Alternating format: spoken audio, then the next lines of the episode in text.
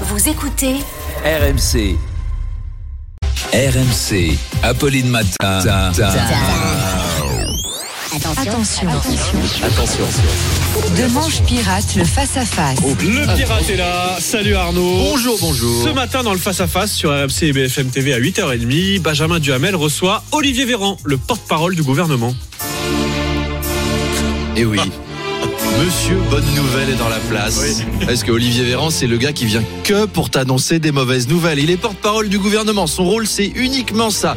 Vous avez déjà vu un porte-parole du gouvernement Macron vous annoncer une bonne nouvelle?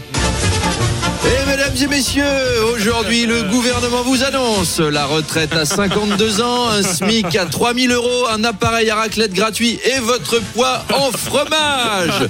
Notez que ce serait chouette. Hein Oui. non, là, quel métier C'est lui qui doit annoncer toutes les nouvelles conneries d'Emmanuel Macron. C'est-à-dire qu'il va voir les journalistes et il fait.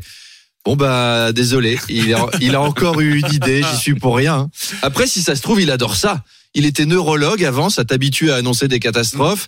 Après il a été ministre de la santé en plein Covid, là c'est pareil, hein, t'en annonces des merdes.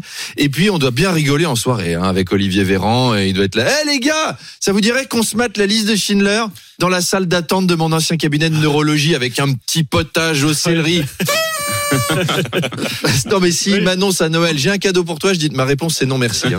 On va parler bah tempête, Mm. génial, antisémitisme, wouh, procès d'Éric Dupont-Moretti, le ministre de la Justice qui passe en justice. On va parler déficit public, ça va vous éclater Banu parce que Olivier Véran a annoncé que le déficit public sera de 4,9% du PIB en 2023 contre 5% prévu au départ. Donc on peut sortir les confettis. Ouais. On sort les confettis. C'est comme, c'est comme quand ton médecin t'annonce que ton risque de cancer est passé de 79 à 78%. On peut sabrer le champagne. Rendez-vous donc pour les bonnes Oui. nouvelles du jour à 8h30. Les confettis à 8h30, ce sera le face-à-face. Et puis avant, on retrouvera évidemment Arnaud à 8h20 sur RMC.